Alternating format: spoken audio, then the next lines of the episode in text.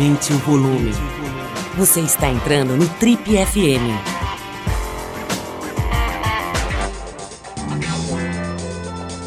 Oi, eu sou o Paulo Lima e você está acompanhando a versão podcast do Trip FM. Bom, e hoje aqui no Trip FM a gente recebe mais uma das figuras de proa das artes cênicas aqui do Brasil. É realmente uma das atrizes mais completas que o país produziu nas últimas décadas. Ela é uma extraordinária comediante e uma excelente atriz dramática. Ela é carioca, mas já vive há algumas décadas em São Paulo. Ela diz que foi uma criança bastante tímida que vestia rosa e sentava na primeira fileira da sala de aula. Mas isso só durou até ela chegar na Escola de Artes Dramáticas Martins Pena e despontar como uma das mais promissoras e provocadoras artistas da sua geração. Com muito talento, muita técnica e muito carisma, ela fez o teatro seu maior palco, com destaque para as quase 1.600 apresentações da peça Trair e Coçar é Só Começar. Na televisão ela ficou conhecida por Barriga de Aluguel, Éramos Seis e TV Pirata, além de protagonizar por quase nove anos o quadro Retrato Falado do programa Fantástico da TV Globo, que durou, como eu disse, quase uma década né, e fazia representações de histórias reais. Bom, para quem ainda não percebeu, eu estou falando da mãe dos já jovens adultos Nino e Pedro, a grande atriz e produtora de teatro e cinema Denise Fraga.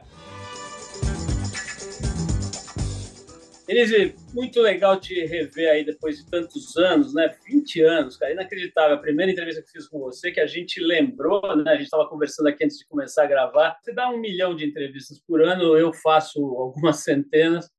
Mas é engraçado, né? Porque tem algumas que marcam e gostei muito de, de ver que você lembra, lembrava bem e eu também me lembro. Mas tem uma coisa que foi muito marcante no seu primeiro papo com a gente que eu gostaria de confirmar, porque ela é de uma relevância absurda, assim, fala muito sobre a sua história, que é o seguinte: você me disse aqui em 2003 que você era apaixonada pelo, por um perfume muito clássico e que é assim revelador sobre a sua personalidade, que é o patchouli. Eu queria saber se você continua adepta do velho e bom patchouli, porque ele é uma espécie de símbolo de luta, de resistência. Então fale-me um pouco sobre o patchouli, Denise. Continua firme? Ai, meu Deus, olha, olha, Paulo, que eu já, eu já tive várias tentativas de falar assim, não, agora eu vou mudar de perfume, porque esse eu adorei. E aí eu uso, compro, uso uma semana e volto para o patchouli. Você sabe que eu uso patchouli desde 81 e não é nem um perfume, é um óleo essencial que eu ponho no pulso assim, esfrego e passo. E, e é louco porque é, virou uma marca e também eu acho que assim um símbolo mesmo, como você falou, da minha hippie atrasada. eu fui uma hippie atrasada, assim. Eu fui uma hippie dos anos final dos anos 80, assim, que andava de chinelinho de couro, comprava roupa de batik, naturalmente descobri o patchouli, a roupa de couro, a sandalinha de couro e a roupa de batik que já foram aposentadas devidamente, graças a Deus, mas o patchouli ficou. Ô, Denise, brinca, é brincadeira, tudo, mas assim, tem uma, uma coisa de uma coerência assim, né, na tua história, de uma. Eu não sei que signo que você é, e se eu soubesse também não ia adiantar muito, porque eu não entendo muito do zodíaco, mas, mas tem uma coisa assim de, de relações longevas, de uma coisa que tem uma reta, né? A sua vida parece uma grande reta. Não é aquela coisa eletrocardiograma de alguns artistas, de algumas pessoas, né, que vai oscilando então, a sua parece uma grande reta, assim, meio, meio subindo, indo para um lugar assim que é calmo. É, por exemplo, seu casamento com o Luiz, né? Vocês estão há muito tempo casados e não só casados, como trabalhando juntos, né? Inclusive na peça agora que você está levando aí no Teatro Sérgio Cardoso, sobre a qual a gente vai falar. Mas tá certa essa análise ou é, ou é só de fachada? Na verdade, você é uma, um nervo exposto, um eletrocardiograma de alguém com pressão alta? A real é essa ou, a minha análise estava correta? Eu adorei essa imagem do eletrocardiograma, assim. Não, eu acho que a minha cabeça talvez tenha essa inquietude do eletrocardiograma, mas eu sempre desconfio que as coisas não se, como diz, que elas que elas têm algo mais a, a explorar. Sempre. Eu nunca acho que elas terminam. Eu sou uma pessoa que eu gosto de espremer a laranja assim até o final, sabe? Então, eu, eu, eu sempre acho que a, a temporada ainda não acabou, que a gente pode ir para mais cidades. Eu sempre. E eu acho que, assim, que um, eu, esse casamento longevo, claro que a gente tem muitas crises e tivemos vários renascimentos, mas aí cada vez mais faz você acreditar em renascimentos, né? Mesmo no teatro, muitas peças que eu fiz muito tempo, eu fui percebendo a, a talvez a sei lá, o mecanismo do renascimento, né? E, e, e como as, quando as coisas são ricas, e na maioria das vezes eu, eu fui sortuda e, e tive coisas muito ricas na minha vida, então eu, eu, eu investi nesse renascimento, assim. Denise, você estava me contando com seus filhos, né? O, deixa eu ver aqui, eu tenho o nome deles aqui, o Nino, né? O Nino e o Pedro, é isso? Nino e Pedro, é. Eles já estão com 25 e 23 anos, é isso? Sim, você vê. Você e o Luiz estão casados há quanto tempo? 28. Olha, eu queria que você me falasse um pouco sobre essa história, né? Por mais que seja um pouco clichê, já devem ter te perguntado muito, mas acho que é legal a gente falar sobre essa história de combinar a vida e o trabalho com uma pessoa, né? Assim, não é simples, né? Todo mundo que já tentou isso, acho que a maioria teve mais problemas do que situação. É claro que, que existem casais que funcionam dessa forma, mas é difícil, né, cara? O próprio casamento, como você falou, já é uma, uma gestão complexa, né? E quando mistura os caminhos, os caminhos profissionais, deve ser mais ainda. Como é que tem sido esse lado? Assim, vocês têm como é que faz para conseguir tocar esse, esse barco aí? Eu acho que tem uma coisa que a gente achou um lugar, né? A gente se respeita ali num, num, eu acho que também a gente aprendeu a se falar, né? Eu, eu sou meio uma palpiteira of, oficial e o Luiz é esse diretor, mas a gente a gente eh, se ouve, né? A gente sabe que a gente se modifica, né? Ele ele, ele também puxa por mim, é, além de umas coisas que ele já conhece, ele fala: ah, não, não vem com essa carinha. então é então, eu acho que tem uma. É, tem um lugar, eu não sei dizer. É engraçado que as pessoas ficam perguntam, né, como se houvesse alguma alguma receita. Não, e eu sinto que tem uma tem uma construção, né, mais do que uma receita de que como dá certo, né? É essa fé que eu te falei da gente e a gente tem vontades e desejos de fazer coisas juntos e essas coisas né, os projetos que a gente fez juntos, eles foram um sucesso, eles foram bem, eles tiveram prosperidade, né? Então a gente continuou acreditando e a gente vem acreditando aí esses anos todos. Denise, falando em, como a gente estava falando agora há pouco, né? Eu estava falando de entrevistas que dão certo. A entrevista tem uma uma química, né? Tem uma química que pode ou não virar, né? E, e eu fiz umas entrevistas agora com colegas seus. Tenho entrevistado muito ator e atriz, né? Não, não, não sei, está num momento que eu tenho falado com muitos colegas seus aí. Às vezes eu vou para outros lugares, tá? mas tenho falado com muito ator e atriz. E, e eu entrevistei num período assim, num intervalo de uns seis meses, a Mariana Lima e depois o Kiki Dias, né? Que são casados e trabalham no mesmo, enfim, métier, né? Se conheceram conta do, do trabalho, contracenando, e estão juntos há muitos anos, têm filhos adultos também. E é um casal muito legal. As duas entrevistas foram maravilhosas. E na primeira entrevista, que foi com a Mariana, ela contou sobre o casamento e tal, e que eles tinham encontrado lá um modelo que cada um morava num apartamento e aí eles iam negociando. Às vezes os dois ficavam no apartamento dela, às vezes eles ficavam no dele, aí às vezes ficava cada um no seu, às vezes trocavam os filhos investiam os apartamentos, e assim eles eles modelaram lá o lifestyle deles. Aí a, a Mariana contou de uma coisa de natação também, que ela, que ela pratica uma natação no mar logo cedo. Quer dizer, ela foi explicando a, a dinâmica que eles foram encontrando para curtir juntos por muito tempo, né? que não é fácil. Né? A gente sabe como é que é a gestão de casal, sempre foi uma coisa complexa. Acho que quanto mais passa o tempo, mais possibilidades que todo mundo tem, mais difícil fica essa coisa ser ter uma qualidade e uma longevidade, né? Então eles falaram muito dessa coisa das casas separadas e isso gera uma certa celeuma, assim, né? as pessoas acham muito louco, né? Como se fosse um negócio assim do outro mundo. E eles explicam de uma forma muito simples, né? Pô, é legal porque aí você tem um espaço de trabalho e tal, e ao mesmo tempo você se encontra, outra pessoa vem. Enfim, para ele está dando certo. Como é que tem sido para você e para o Luiz essa convivência, sem querer assim aprofundar mais do que o, o razoável, mas é, eu acho um assunto fascinante, né? Porque dá para ver que dá certo com vocês, e eu acho que é até um pouco assim didático mesmo, de compartilhar coisa boa, né? Então, tem alguma mão, jeito, alguma coisa de dividir espaço, de não deixar invadir, de... ou vai no, no freestyle? Assim? É, eu acho que no nosso caso vai mais no freestyle, assim. Mas a gente, sei lá. E tem uma coisa que a gente gosta de estar junto, né? Isso eu acho uma coisa. Eu, sempre pergunto assim, meus filhos, meus dois filhos estão namorando, né? E, e eu estou com duas presenças femininas adoráveis na minha casa que está sendo fundamental, sensacional. Fico até com medo, tanto que eu estou gostando das minhas noras.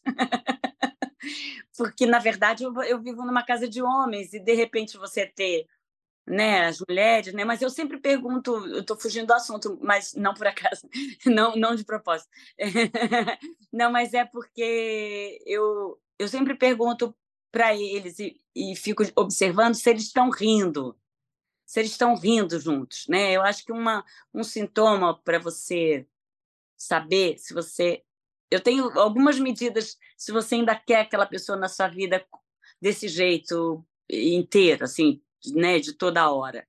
Um é isso, eu fico pensando, a gente ainda ri junto, né? Outro é, assim, tem uma coisa que eu tinha uma aflição quando tinha o barulho da, da chave do, do, do, Eu me lembro quando meu pai chegava em casa, que eu vou fazer uma confissão meio terapêutica, quando meu pai chegava em casa e que eu ouvia o barulho da chave do meu pai chegando, aquilo não era bom. Aquele barulho da chave não hum, chegou, né? Então eu sempre meço o barulho da chave na porta. Quando é o barulho da chave na porta, eu sei que é o Luiz que está chegando, é bom. Então eu acho essas medidas assim cotidianas são boas assim para você ainda ver se você quer é, estar com a pessoa ou não. Né? Eu sempre falo, eu sei lá, eu vou no, tô numa festa, ou a gente está numa reunião na casa de alguém, né? E você vai no banheiro e eu volto assim, eu fico olhando ele de longe, sim, conversando com outras pessoas. E eu fico sempre me perguntando, eu ainda namoraria esse cara? Eu ia dar em cima dele nessa festa, né? Então essas, essa, esse, essa fiscalização, assim, esse exercíciozinho de fiscalização do casamento, ele é muito bom eu acho que, sei lá, a gente não é que todos são flores, mas a gente teve altos e baixos aí, mas a gente superou bem, sabe? Mas não tem a, a coisa da casa separada, eu acho muito saudável. Eu tenho eu conheço amigos, tenho amigos casados que moram em casas diferentes, é, é, é parece muito bom, parece, é, sabe por quê? Eu acho que a gente está vivendo uma eu gosto muito de ficar sozinho, o Luiz também. Né? Todo mundo quer um pouco de solidão, né? Ainda mais agora com o celular na nossa mão e com a janela aberta para o mundo na internet e tal. A gente tem que cuidar para a gente não, não se esvair por ali, mas eu acho que você fica. É... Tem um monte de coisa né, que você tem que ver, que você tem que ler, que você tem que pesquisar, que você tem que ver, né? É bom também ficar um pouco sozinho. Izzy, já que a gente está falando tanto de tempo aí, de, de, longevidade das coisas e da passagem do tempo, né? Eu estava pensando aqui esses dias, né? A gente viu aí o falecimento da Glória Maria, né? Uma figura de muita peso, né? E a morte dela foi foi assim é, muito homenageada, né? A história dela em função do, do falecimento, então, teve homenagens gigantes, né? Eu, nunca, eu não me lembro de ter visto meia hora do Jornal Nacional, por exemplo, sobre uma pessoa só. Acho que nem na morte do Pelé, é, que, pô, evidentemente é uma das pessoas mais conhecidas do mundo, né?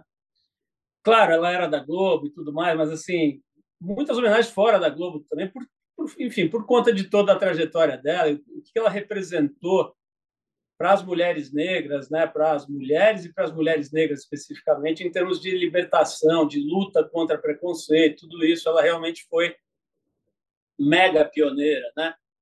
É... Agora, tem uma coisa engraçada, né? curiosa, acho que não é engraçada, curiosa, que talvez valha uma reflexão, de que ela tinha essa questão de não falar a idade, né? Era uma coisa séria. Assim, ela, ela brincava, mas ao mesmo tempo não queria mesmo. Ela proibia os jornalistas e amigos e, e a própria TV Globo, né, de divulgar a idade dela. E isso ela levou até o final, né? Por que, que você acha que é uma pessoa tão livre, né, que fez o que quis e que, inclusive, estava muito bonita sempre, tinha uma, uma, uma, acho que uma genética favorável, se cuidava, então ela tinha uma aparência assim muito saudável, muito jovial, digamos, né? Por que, que você acha que ela escolheu uh, uh, não revelar a idade? Assim, você consegue fazer algum tipo de, de reflexão sobre isso? Bom, é, é, tão engraçado você falar isso, Paulo, porque eu passei essa semana falando que eu, eu achei uma traição a imprensa divulgar tanto a idade dela. Né? Porque ela era meio famosa por isso, né? A gente, né? Tinha uma coisa, um mistério da idade da Glória Maria, né? E uma pessoa que quis não ser um número, que quis não, né? Porque é um número. O que, você é? Você é uma pessoa de 70 anos ou você é uma pessoa? Talvez a idade e lembrasse a ela esse tempo aí que a gente não lembrou da entrevista, né? Eu achei que eu te via sete anos atrás, há dez anos atrás, que eu tive com, com você nessa entrevista, e a gente acabou de ver que são 20 anos. Você faz, oi, né?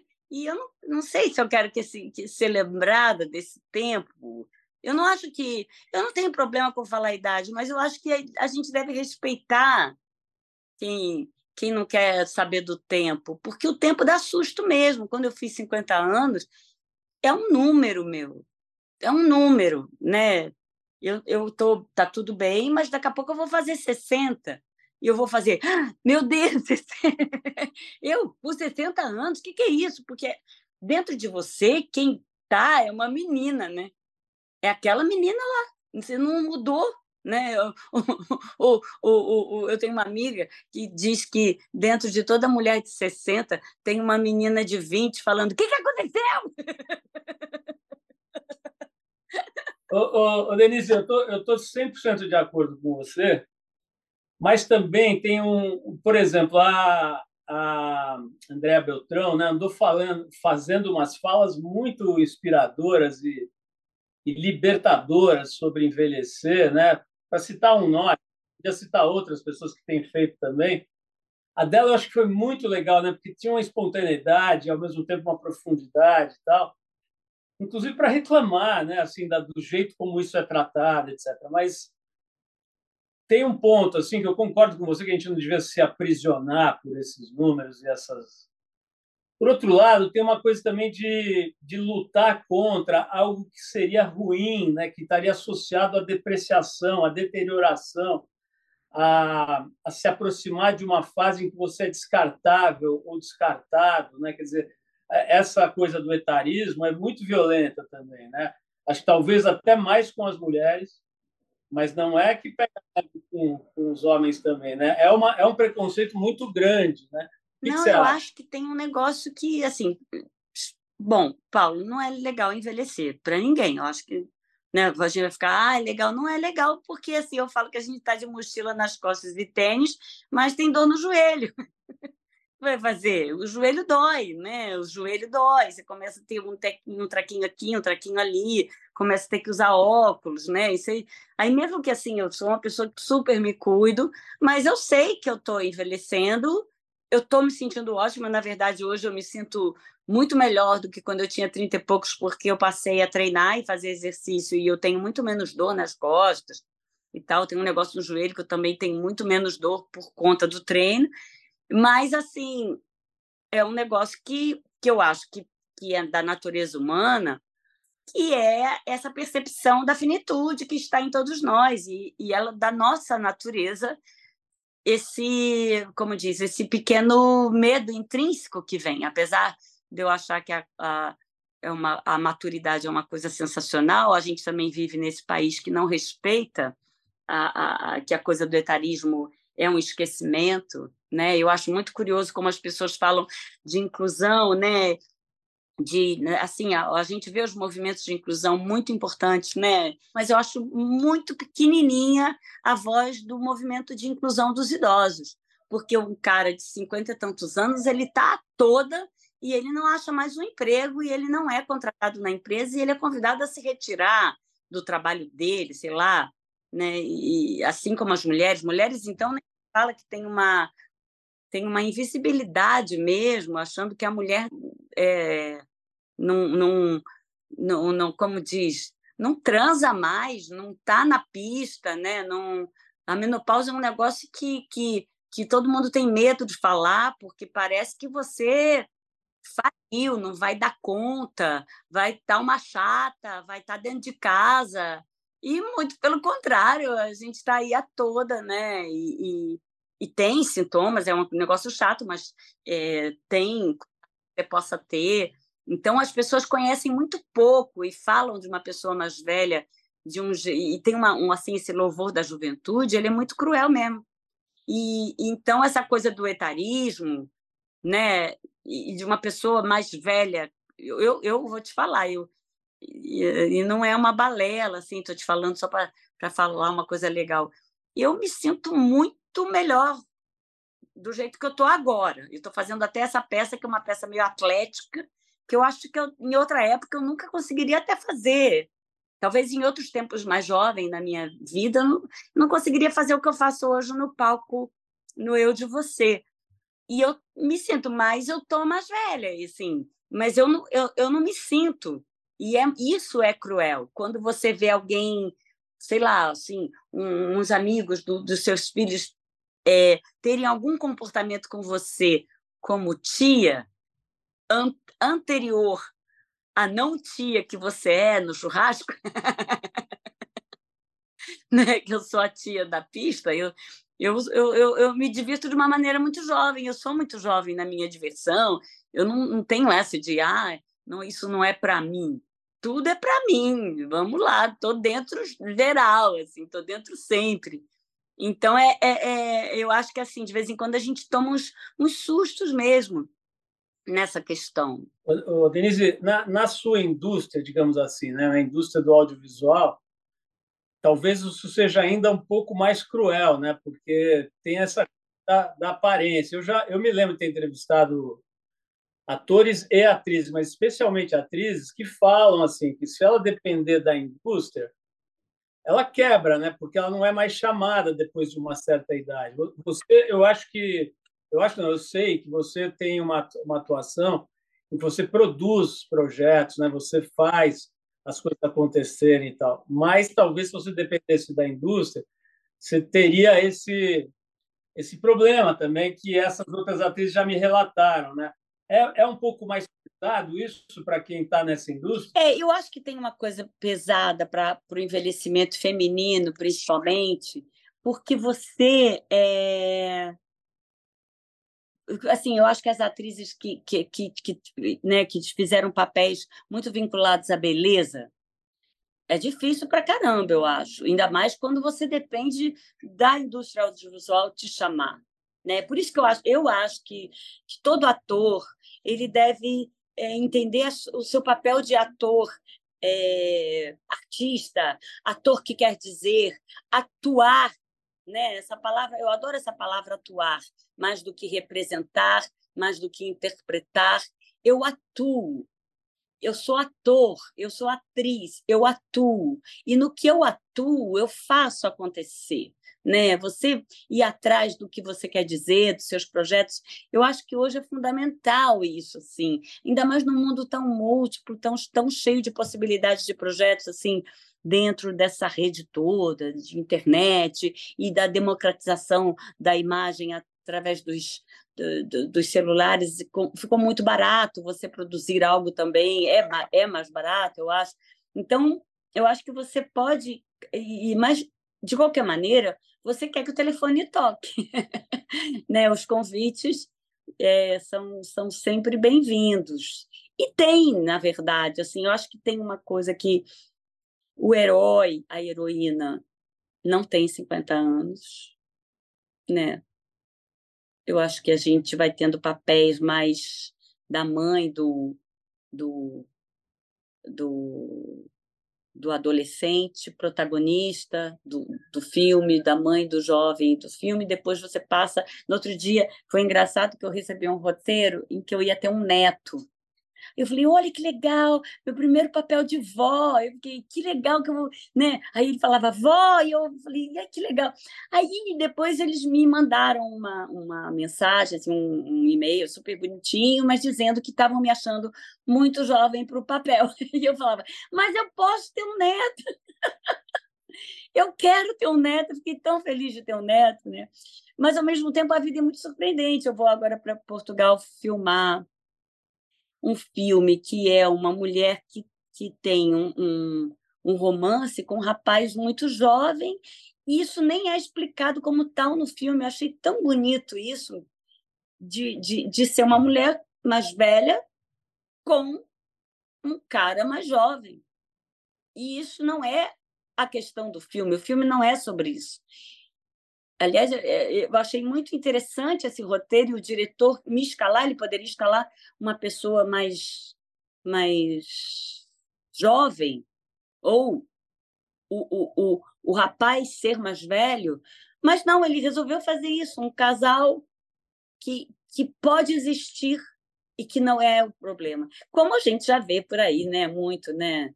Antes a gente tinha um preconceito muito grande, mas hoje tem muitas pessoas, com muitas mulheres mais velhas, com namorando caras muito mais jovens, né? Isso era uma coisa muito masculinizada, né? A gente achava que aquela velha coisa machistona, né? Vou trocar a de 40 por dois de 20, né? Quantas vezes a gente ouviu isso e achou que era uma piadinha de churrasco, né? E hoje isso é completamente fora de época, inadequado, né? Denise, é, de uma certa forma, talvez sem querer ou sem saber, eu, me parece que o seu jeito de construir a sua carreira, os negócios, né, os projetos, ele antecipou um pouco um jeito que muita gente está fazendo agora, né? Que assim, apesar de você ter tido vínculos com a TV Globo, com a SBT e tal, me corrija se eu estiver errado, mas que bem antes de, da, da maioria aí dos seus colegas da sua da sua geração, você quis ter mais liberdade né, para produzir coisas e para fazer e não ter contratos que te amarravam muito. Eu acho que eu me lembro, agora eu fui rever umas entrevistas suas, aliás, muito legais, Roda Viva, 30 anos atrás e tal, e você falava coisas desse tipo, eu, eu não aguento ficar em casa esperando para ver se eu vou estar ou não na próxima novela, né? não, não quero essa vida. Né? É, agora está deixando de ter uma escolha, né? A TV Globo principalmente está tá deixando de ter contratos é, extensos e está fazendo aqueles trabalhos que eles chamam de obra pronta, né? E outros canais também estão indo para outras produtoras e canais, né, streaming e tal, também estão indo para esse modelo. E como é que é para você assim o mercado mesmo, né? A coisa da grana, dos negócios, de, de viver dessa profissão melhorou ou piorou nos últimos anos com essas mudanças todas? É, é que para a gente, tanto para mim quanto para o Luiz, eu acho que assim, essa nossa parceria, né? A gente ficou muito tempo na TV Globo. Eu fiquei 18 anos na, na, na Globo, né? Mas chegou uma hora que eu via, Paulo, assim, que a gente estava produzindo, a gente tinha muitas ideias, a gente teve projetos pessoais ali dentro da Globo, no retrato no Fantástico, no retrato falado, a gente naquele espacinho a gente fez muitos outros que eu chamo de primos do retrato, o Copas de Melt, que era América, Dias de Glória, né? Depois a gente fez, é, mesmo quando a gente sai, aí eu, tinha um monte de projeto que a gente queria fazer e que ficava ali dentro tentando fazer. E, na verdade, era tudo sob contrato e começou a me dar muito nervoso a gente ali dentro, sem poder trabalhar em outro lugar, mas não trabalhando ali esse negócio me dá muito nervoso. Eu acho muito louco essa coisa do contrato, sempre achei isso, eu sempre achei essa coisa, porque é uma profissão, você receber um contrato para você te segurarem, essa ideia em si me dá nervoso.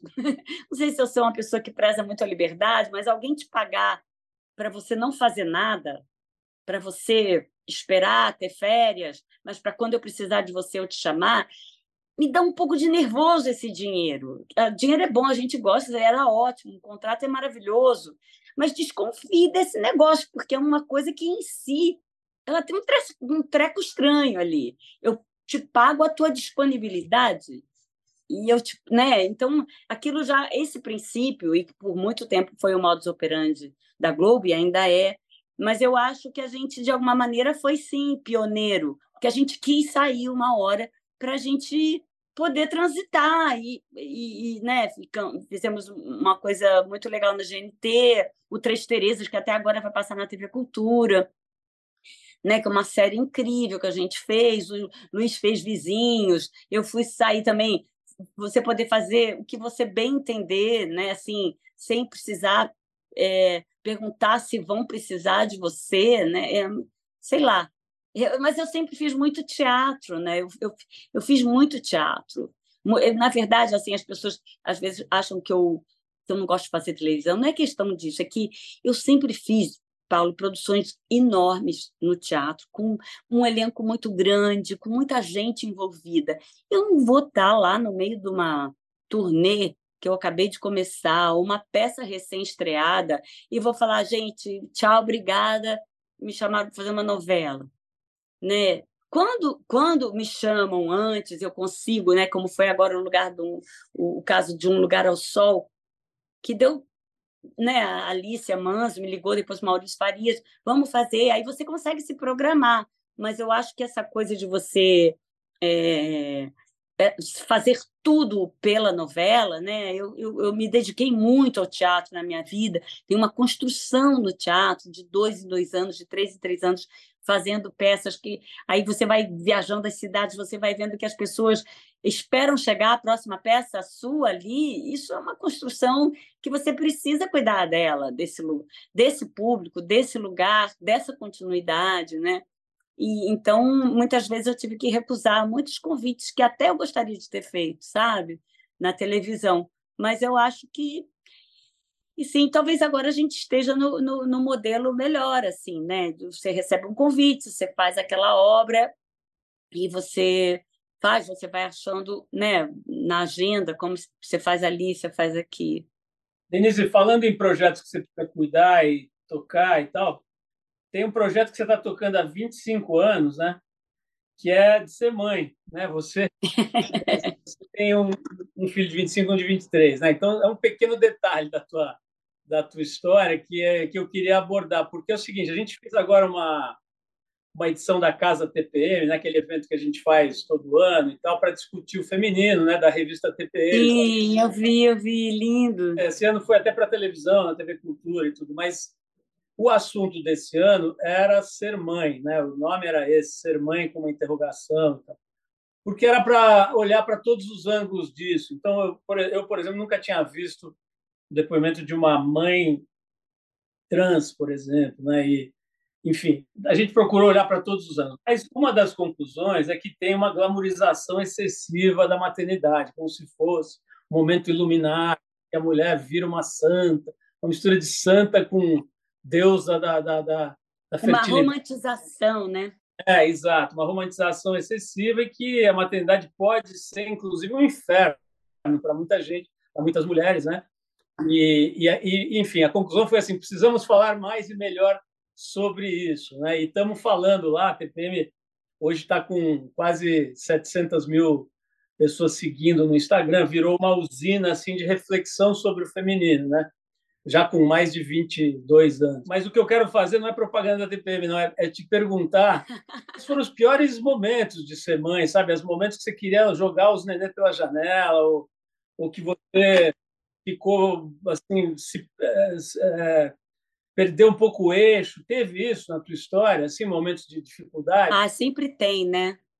Você sabe que, que na verdade, eu, eu escrevo até há vinte e tantos anos na revista Crescer, porque quando eu fui mãe, eu, eu, tenho, eu mantenho a coluna lá e eu falo para as meninas, gente, já está na hora de eu parar, eu, eu, eles estão grandes e tal, mas, mas o problema é que, assim, até o nome da coluna que eu que quando eu coloquei, eu coloquei travessuras de mãe, porque exatamente eu queria falar, eu só quero, eu só aceito falar se for para eu falar a verdade, se for para eu falar do que das agruras de fazer, né? Do, dos problemas, do, da, da, não romantização. Né? Ninguém fala das nossas dúvidas, do quanto é, do quanto é foda mesmo. Né? Ninguém, ninguém é, fala sobre isso muito, né? Principalmente não falava, imagina 20 anos atrás. Hoje tem muitos canais que falam isso, né? Muitas mães, muitas pessoas que se dedicam a, a, a essa desglamorização, né, da,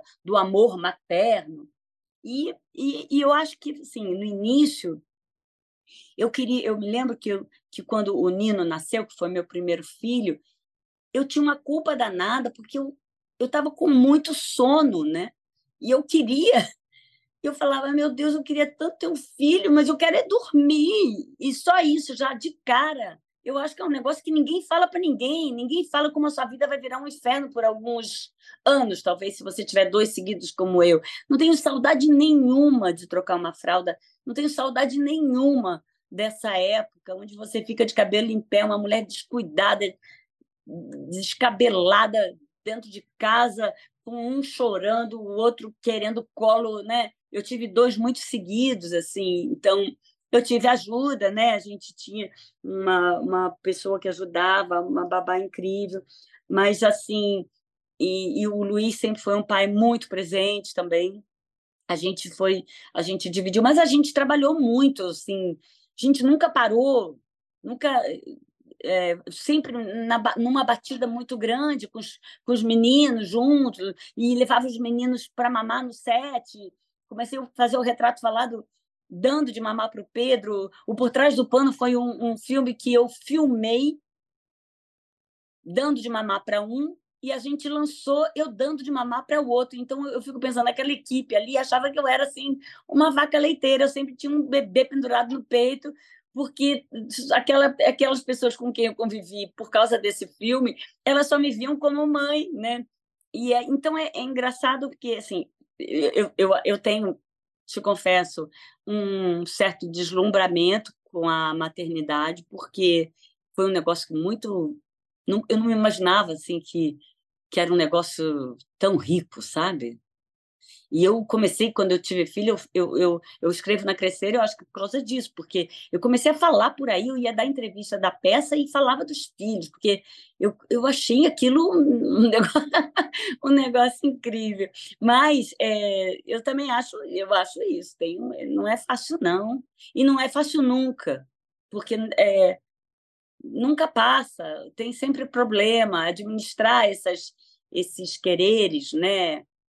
E, e no meu caso eu acho que ainda mais numa casa de homens eu acho eu tenho filhos de personalidades fortes, marido de personalidade forte, né? Então acho que todos somos de personalidade forte, mas a gente tem uma uma coisa que eu acho que o pensamento feminino tem uma eu acho que é diferente, né? A gente tem uma uma complexidade maior, um detalhe, sei lá, um negócio, umas pirulas. Aí eu fico imaginando sempre os nossos cérebros mais filigranados, mais mais com aqueles cabelinhos mais fininhos do que eu, eu acho que, que tem uma, uma real diferença.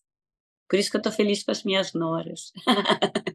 Dá para ver que você está bem mesmo, alegre, curtindo e tudo, mas assim, do que, que você tem medo quando você vai deitar à noite? Assim, você fala, nossa, eu tenho medo disso.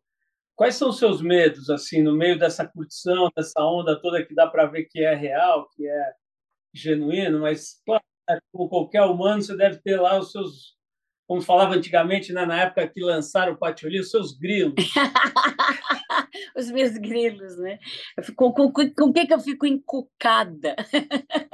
Exato. não, é, é, não, eu acho que assim, eu não sei, é, Paulo, eu acho que também isso se reflete no meu trabalho, o teatro que a, a gente resolveu fazer, que eu resolvi fazer de uns tempos de 2006 para cá, 2008 para cá. É um teatro que sempre que eu tento dar conta dessa minha inquietude com esse mundo que a gente inventou viver aí, que eu acho que a gente está num nó social muito grande assim. Eu tô, eu sinto que a gente está com uma, uma, uma sociedade em colapso mesmo, sabe? Eu tenho medo disso, assim, dessa de, de eu não estar tá compreendendo esse mundo rápido, de eu dar conta ou não? Será que eu vou me enfiar num lugar verde no fim da vida? Mas eu também sou uma pessoa que eu gosto da agitação. Eu não dou conta dessa velocidade da rede. Eu tenho rede social, eu ando de celular na mão, como qualquer pessoa normal, mas eu confesso que eu não acho isso normal, não consigo achar normal. Me sinto meio um aparelho 110 ligado no 220, sem poder queimar, né? E por causa da velocidade que foi impingida. Então eu tento, do que que eu tenho medo quando eu deito? De não dar conta sempre. De não dar conta, porque na verdade o que eu sinto é que assim, a gente inventou viver uma vida aí que, você tem o risco de todos os dias deitar sua cabeça no travesseiro com a sensação de frustração daquilo que você deixou de fazer. Porque a sua lista de coisas a fazer com esse com essa ferramenta né, da, com a vida virtual, ela é enorme, as possibilidades são infinitas. E você sendo uma, uma pessoa curiosa, eu sou uma pessoa curiosa, eu gosto da vida, eu quero viver, eu quero estar na pista, alguém me conta um negócio que é importante ver, eu quero ver. Ah, eu não aguento o número de séries que me indicam, o número de livros que eu tenho que ler, o número... não vai dar tempo, nem que eu viva. eu entendeu? Todo, nem que eu seja, né, que eu viva 120 anos, eu não vou conseguir fazer tudo que tem que essa coisa que essa sociedade algoritmada tem me oferecido. E não só os algoritmos, a família, os amigos, todo mundo está dizendo para você de algo imperdível que você não pode perder, e eu estou perdendo tudo. e daí vem o tal do negócio. Mas eu ainda não cheguei nessa cilada da FOMO, né? que tem o tal da. Hoje dizem que o, o maior é, motivo do, das pessoas procurarem os consultórios dos psiquiatras e dos, dos, dos, terapeutas é a tal da FOMO, né? a Fear of Missing Out, que é você achar que está de fora. Eu não tenho isso não, porque eu também não me rendi à rede, mas eu fico... Mas, assim, eu confesso que eu queria ler mais, empilho, tem uma pilha de livros que eu compro e não, não consigo ler, um monte de série, filme que eu quero ver, as peças dos meus amigos, encontrar os amigos que parecem que se multiplicaram, né? Tem muito mais amigo, você conheceu mais gente, né? O mundo muito, mundo, mundo múltiplo, mundo impressionantemente cheio. Parece que teve uma superlotação do mundo e, e eu sinto que a gente está meio num caos assim. Denise, eu estou cansado porque eu fiquei angustiado só de você falar desse falar uma coisa. Tem um amigo mais jovem, esse moleque tem um, o cara tem uns 40 anos, e outro dia eu perguntei para ele, a gente conversando, coisas assim da, da, da, vida e tal, eu falei assim, meu, qual é o teu objetivo, cara? Assim, o que, que você foca olhando para frente? Tá? Ele falou assim, cara, meu objetivo é chegar num estado pleno em que eu consigo olhar para o mundo e dizer assim, eu não tenho nada para fazer e não tenho nenhum lugar para ir. me deu uma inveja, assim, imediatamente uma sensação de inveja. Eu também quero ir para esse lugar. Qual foi a última vez que você deitou e falou assim: eu não tenho nenhum lugar para ir, eu não tenho nada para é fazer? É impossível. Você sabe que eu, eu, tenho, eu tenho uma crônica sobre isso, porque a gente. Eu acho louco como. No outro dia eu me perguntei assim, Denise, você de... a gente não deita se não for para dormir. Né? Quando é que se deu? Eu me lembro que a gente, que na casa da minha avó, depois do almoço, assim, a mulherada deitada na cama, conversando, todo mundo meio deitado numa cama de casal da minha tia, assim, todo mundo. E aquilo era uma delícia. Né? Eu falei assim, nossa, aquilo era bom. É muito maluco. E se você estiver muito cansado, se você né, não cuidar da vida, e você deita já de olho fechado, né? Então você tem que cuidar. É, eu acho que você tem que cuidar dessa. De, de, a gente não tem mais, eu, eu acho que não tem mais pra, não tem mais gente, viu, Paulo? A gente está ferrado. A gente, é, porque, porque, na verdade, eu acho que a gente tem que agora tentar racionalizar para não sucumbir. Se você não pensa, se você só se deixa levar, né? Então você tem que fazer um, né, uma, uma eu, e eu acredito muito nisso, né? Alguma alguma tentativa de evolução, de autoconhecimento, de, de você se conhecer para você ter esse negócio aí que você falou, qual o seu objetivo? Porque senão você fica só atendendo demanda. E eu tenho uma, eu tenho uma coisa da minha vida que, eu, que isso eu acho que eu já consegui fazer com a minha maturidade, assim, que é ali eu, eu, sem estratégias de alegria, né? Porque se você deixar, você vai só fazendo a aula de pilates, que também é uma alegria, então, né? mas tudo que, o que é bom, o que é bom, o que é eficaz, o que, o que você deve tomar, o que você deve ver, o que você deve ler, a aula de pilates, né? cuidar da alimentação. Então, você vai fazendo tudo que é bom fazer. E você, e no, e você não põe, se você não cuidar, é, a tua alegria, né? E quando vem uma festa de um casamento de um amigo, você parece a louca da pista, dançando, tirando a barriga da miséria. E você pode dançar outras vezes, né? Então eu botei meu meu meu, meu agora meu meu lema é coloque o prazer na agenda, né? Agende o prazer. Tem que agendar o prazer no dia, na quinta-feira às 8 horas da noite, eu vou sair para dançar, sei lá, 8 horas da noite não é horário de dançar, mas né? Ou eu vou visitar aquela minha amiga que dança comigo na sala, né? Imaginei você chegando sozinha às oito da noite, numa boate não tem ninguém, assim você quer. É. é que eu faço, eu faço um samba, Paulo. Eu resolvi fazer uma roda de samba, que é um negócio que eu sempre gosto, que eu, eu botei na agenda, eu faço uma vez por mês porque né, o pessoal que se reúne para cantar e dançar junto. Eu acho cantar e dançar, eu acho muito louco a gente não cantar e dançar.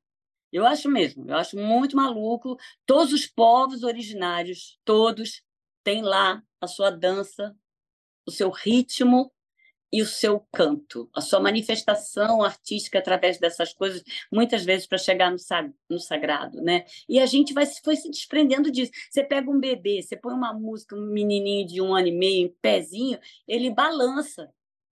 Um menino de dois anos, você põe uma música, ele balança, assim, né? Uma criança fica ah, ah, ah, e a gente vai se desprendendo dessa coisa que é tão da nossa natureza, é, é, é, formar, é formação. Né?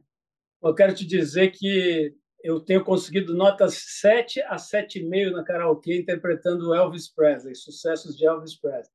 Ah, quero que você saiba disso. Eu, você tem que ver minha peça, eu canto, eu canto Suspicious Minds. Era a minha próxima pergunta, Denise da importância de pôr prazer na agenda. E assim, não preciso te perguntar, né, sobre o prazer que você tem no teatro, né, especialmente no teatro. Tem outras milhões de coisas que você faz. Você falou que vai gravar, vai filmar agora, né, cinema e televisão, etc. Mas eu sei, né, que o teatro é onde você realmente fica ali em transe, né? Você e boa parte dos atores e atrizes, não todos, mas tem esse negócio, essa magia do palco, né? É, primeiro, antes de falar dessa peça, que você já falou que é meio atlética, agora você falou que tem Elvis Presley, é, explica, imagina que você está encontrando um leigo, assim, tipo, sei lá, alguém que nem sabe bem o que é teatro, sabe? Alguém que está, sei lá, em outro planeta, e você precisa explicar por que, que é tão legal fazer teatro. Porque se você olhar assim, se você for um marciano e olhar assim, uma salinha, às vezes com 30, 40 pessoas, no seu caso são centenas, milhares, mas, enfim, você já deve ter feito peça para meia dúzia, né? Então você está lá, tem uma salinha, meia dúzia, um palquinho lá, um tabladinho, uma pessoa fingindo que é outra. Assim, para um marciano, assim, esse, esse pessoal não, não tem o que fazer, é todo mundo louco, não tem graça. Óbvio que eu estou caricaturando e, e, raciocinando por absurdo, né? Mas assim, qual que é essa graça louca do teatro? Qual que é essa magia? Explicando para alguém muito leigo, de preferência de seis anos de idade? É, é, é assim. Primeiro, eu acho que hoje tem um diferencial grande que você vai entrar numa sala em que você vai estar junto com todo mundo que está ali, concentrado na mesma coisa. Isso aí já é uma coisa que você não conhece. Você vai sentir uma coisa e a pessoa do lado talvez sinta uma coisa parecida. E às vezes aquilo que a pessoa do lado sentiu até te lembra o que você devia sentir e não estava sentindo. Porque é uma experiência rara hoje em dia de compartilhamento, real compartilhamento, que é ao mesmo tempo, e não distribuição. Como a gente fala, compartilhar vídeo é distribuir vídeo, não é compartilhar vídeo, né? Compartilhar é ao mesmo tempo. Então, é um negócio que, pelas, pela experiência coletiva que é, eu, eu, eu, falo até uma fala na peça que, que é esse pacto de foco comum, é um pacto que nós fazemos ali, estamos todos numa sala tem um, uma hora o pessoal sobe, vai, conta uma história e todo mundo fica ligado naquele negócio como se todo mundo tivesse um pacto ali de todo mundo prestar atenção naquela mesma coisa ao mesmo tempo e isso cria uma força extraordinária. E aí, depois que acaba, as pessoas é, têm um, um, uma comoção que leva elas a aplaudirem. E às vezes elas até gritam. E é incrível. e aí depois cada um vai para sua casa e faz daquela história o que bem entender. Mas uma coisa que eu sempre penso, Paulo, é assim, nessa assim, agora a peça é oito e meia, né? Mas a maioria dos espetáculos é às nove horas. Uma coisa que eu sempre pensei é quando chega, quando estou lá no camarim fazendo minha maquiagem, eu penso, ah, eles, é, agora eles estão saindo. A hora, agora é aquela hora que eles estão assim. Você acha, você acha que eu levo um casaco, né? Se falando assim, você passa para me pegar ou a gente se encontra lá?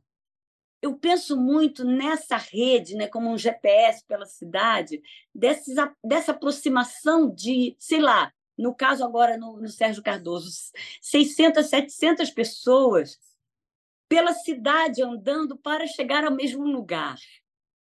Por minha causa. Olha que lindo! Né? E eu fico pensando neles, assim, quando, que horas que eles estão chegando, que eles estão todos motivados pela mesma coisa, por esse encontro que eles marcaram, é um encontro marcado que eles têm. E eles só vão se dar conta que é um encontro marcado quando eles sentarem ao lado de alguém e essa pessoa estiver fungando, ou rindo, ou atrapalhando com a luz do celular, e aí eles vão ver que eles estão com uma experiência coletiva. E essa peça, especialmente, ela, ela brinca com isso, com essa experiência coletiva que é o teatro. Nós todos ali naquela sala. Oh, Denise, eu, se fosse um marciano de seis anos de idade, estaria plenamente satisfeito com essa resposta. Foi genial, porque essa coisa do de todo mundo junto, né, focado na mesma coisa, realmente ficou raríssimo, né? E aí o teatro preserva, né? Antes de falar, de me dar um pouco mais de detalhes sobre essa peça, eu quis, eu quero relembrar uma coisa que eu vi numa entrevista sua antiga, que eu achei muito legal também, que você fala que depois de tantos anos, né, só naquela traíra e começar, você ficou 200 anos. Fiquei seis anos. E mais milhões de peças e tal diz que você já sabe os tipos de risada, né? Você já identifica assim a risada nervosinha do louco, preconceituoso, tem a risada escancarada. Da... Como é que são? É verdade isso? Assim, você começa a ter a manha de sacar cada barulhinho do, da plateia? Você sabe que assim, porque a risada, quem faz muita comédia, né? Risada é uma voz. As risadas não são iguais, né? As risadas são e tanto que eu, eu tenho uma, uma coisa que me aconteceu, que uma vez eu saí de cena, fiz assim, ai, tipo, não deu certo, sai, bati na mão.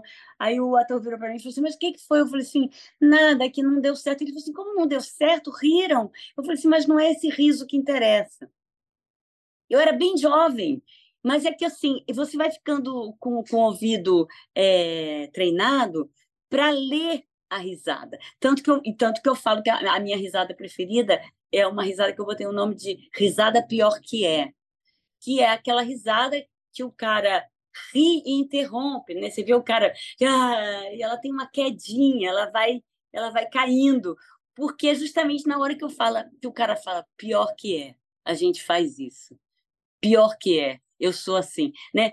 Essa risada do reconhecimento, que eu acho que isso é a coisa mais incrível do humor, que eu, eu, as pessoas falam para mim: ah, mas você só faz comédia? Eu falei assim: não, eu, eu, eu finjo que eu faço comédia. Na verdade, eu acredito no humor e eu uso do humor para abrir picada para o pensamento.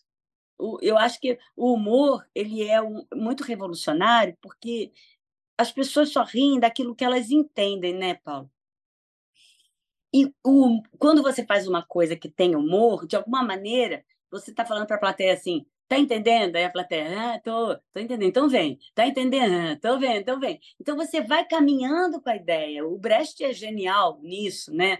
É, Chaplin é genial nisso, né? Que é aquela risada que, que ela vai construindo coisas e não risada pela risada.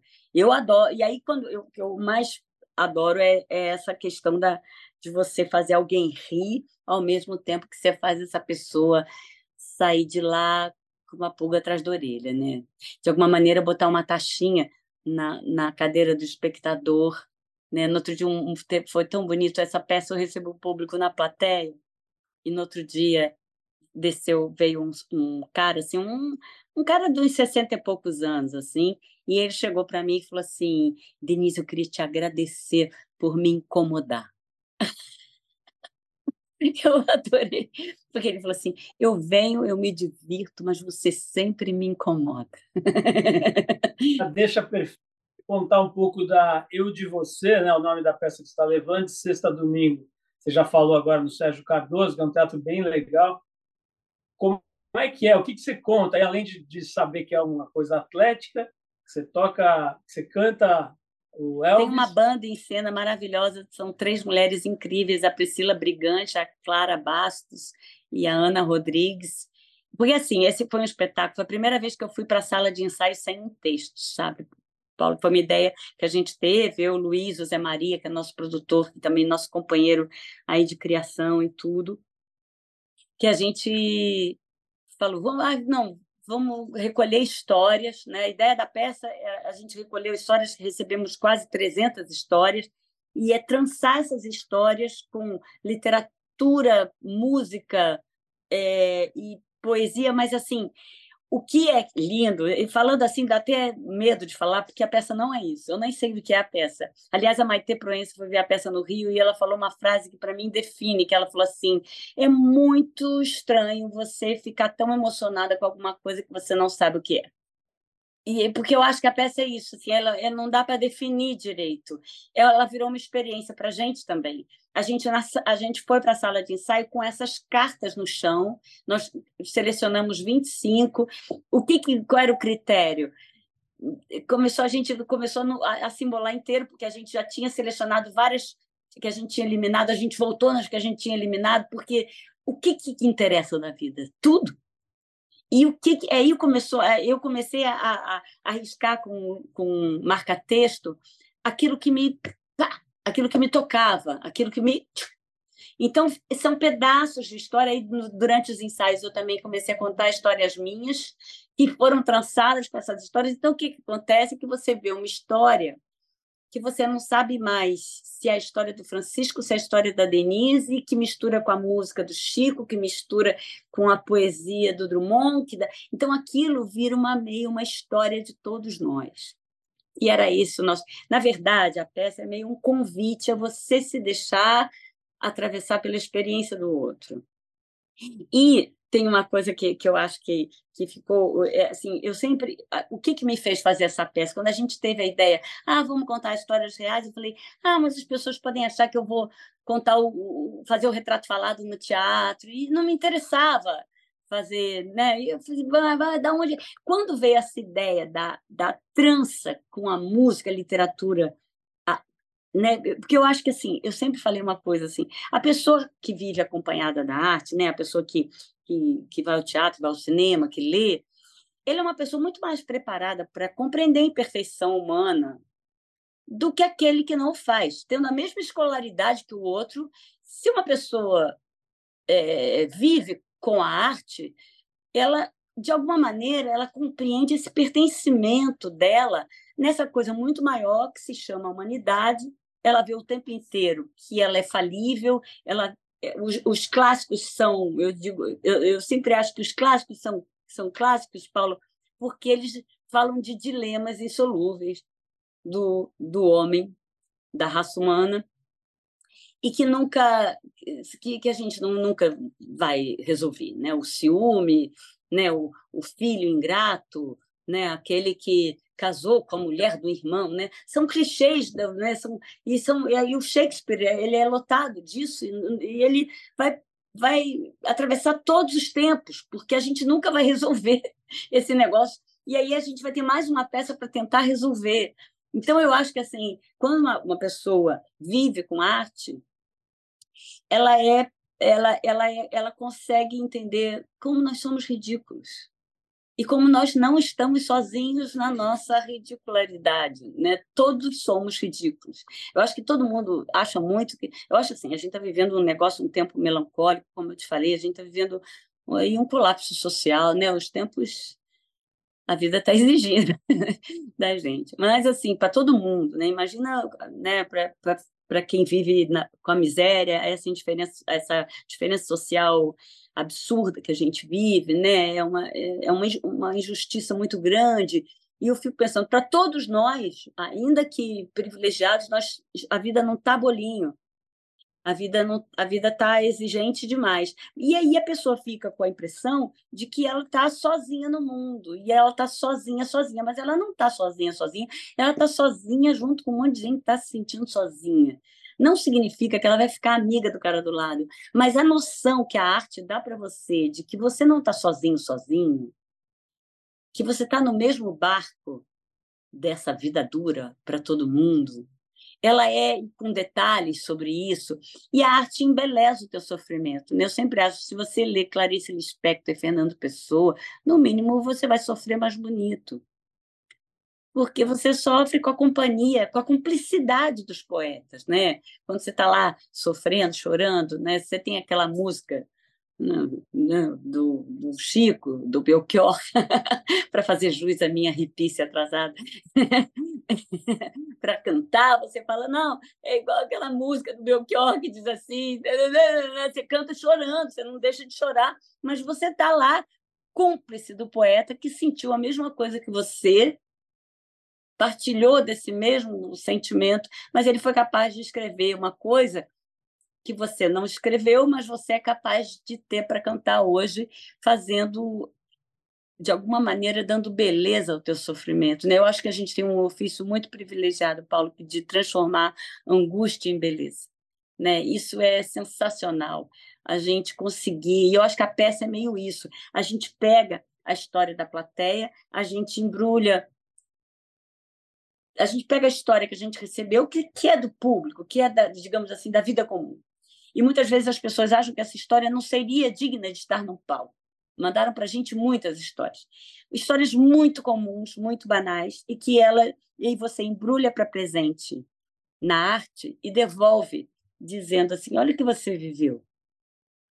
Olha, olha como, apesar de todas as adversidades, tem um negócio muito incrível aí, que é o jogo da vida, que, vamos combinar, ainda é fascinante. A gente está aqui, a gente está aí tentando brigar por isso, entendeu? Então a gente, de alguma maneira, eu, eu falo, a gente fala muito isso, né? eu falo muito assim, não, não precisa ter final feliz, mas precisa da vontade de viver. Eu, eu, eu, assim, eu acho que eu, quando a gente faz um trabalho que pode ser, nossa, pesadíssimo, mas que você sai do teatro com vontade de tomar rédeas, as rédeas da sua vida, fazer alguma coisa por ela, né? E eu acho que, que, que a gente botou um textinho agora muito bonito. É um texto que a gente botou recentemente, porque, como tem várias coisas, a gente mudou algumas coisas no decorrer desse tempo. Né? A gente ficou dois anos parados com a peça na pandemia, a gente estreou em 2019, a gente reestreou no ano passado, e aí agora em São Paulo de novo. Parece que a gente estreou a peça agora e muita gente não acredita que essa peça foi feita antes da pandemia, porque a pandemia e tudo que a gente viveu, né, que a gente não viveu só a pandemia, a gente viveu a pandemia brasileira, né? a gente ela foi potencializada pelos tempos e a peça ela ela faz isso não eu, é, é talvez a nossa maior unanimidade é muito bonito ver o que acontece com a plateia Paulo porque as pessoas ficam muito comovidas e as pessoas riem choram e essa peça acontece um negócio que é delicioso que você vê as pessoas as gargalhadas enxugando lágrima eu vejo isso do palco muitas vezes porque a, a, a, gente fez um gráfico, o Luiz, o Luiz Vilaça, que é diretor do espetáculo, ficou. Ele, a gente colava na parede uns papeizinhos e a gente ia fazendo essa temperatura de montanha russa. Tá engraçado? Não, peraí, tá barra pesada? Não, vamos rir aqui. Tá barra... E a gente fez essa, essa, essa. Muitas horas a gente falava, não, tem que solarizar, tem que solarizar. que ensolarar, na verdade, você colocar a luz sobre aquela coisa que estava indo para um, um terreno muito terrível, né? E aí, numa dessas, a gente colocou um texto agora da Simone de Beauvoir, que fala uma coisa muito bonita, que ela fala assim, através da linguagem, ela fala, por que, que eu escrevo? Porque eu preciso. Porque através da linguagem eu ultrapasso o meu caso particular. Eu comungo com toda a humanidade. Toda dor dilacera, mas o que a torna intolerável é que quem a sente tem sempre a impressão de estar separado do resto do mundo. Partilhada, a dor ao menos deixa de ser um exílio. Não é por, por, por prazer, por exibicionismo, por provocação que os artistas tantas e tantas vezes relatam experiências terríveis, desoladoras até. Através da arte, nós universalizamos essas experiências e permitimos que o público conheça em seus sofrimentos individuais. Agora que eu acho lindo, ó, o consolo da fraternidade. Essa é uma das funções essenciais da arte, superar a solidão, que é comum a todos nós e que, no entanto, faz com que nos tornemos estranhos uns aos outros.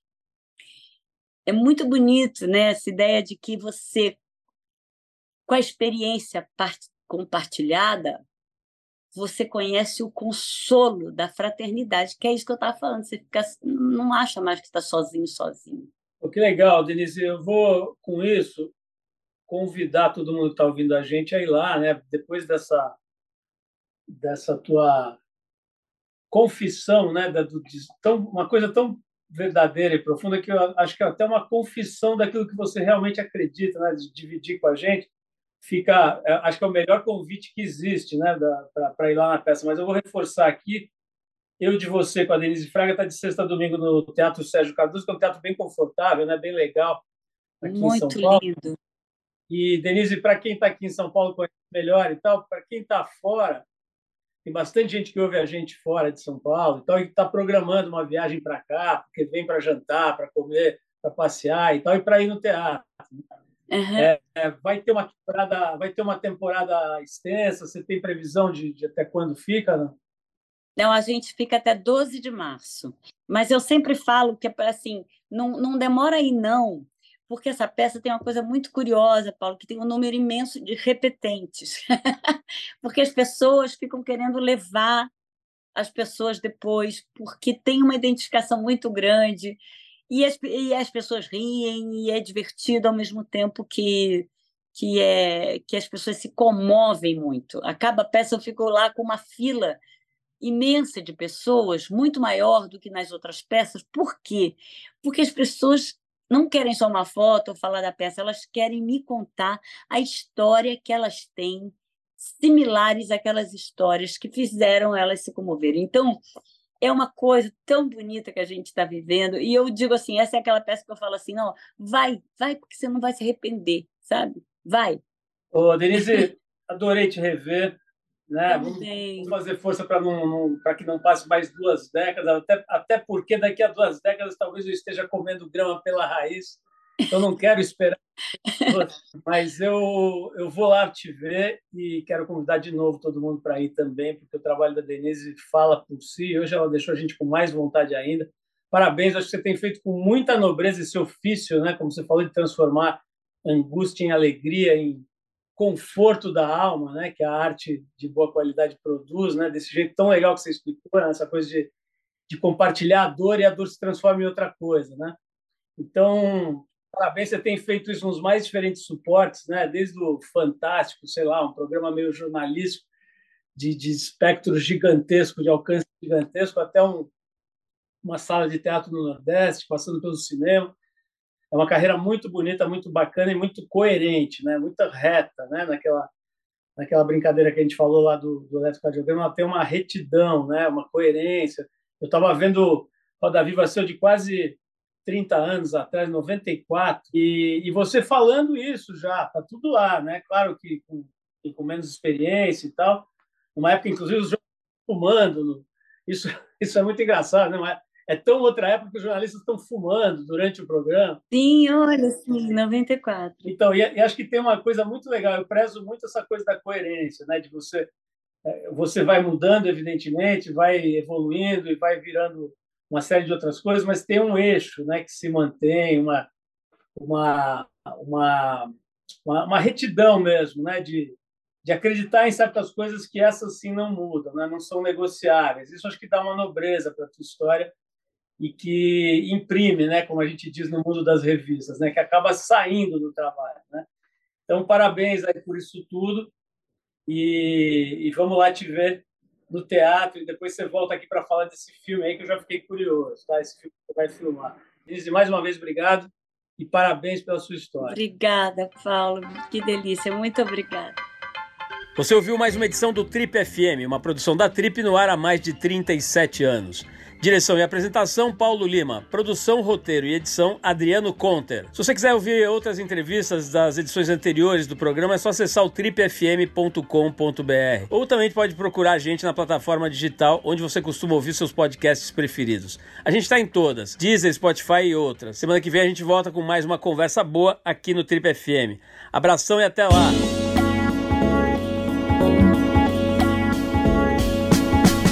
Você ouviu Trip FM.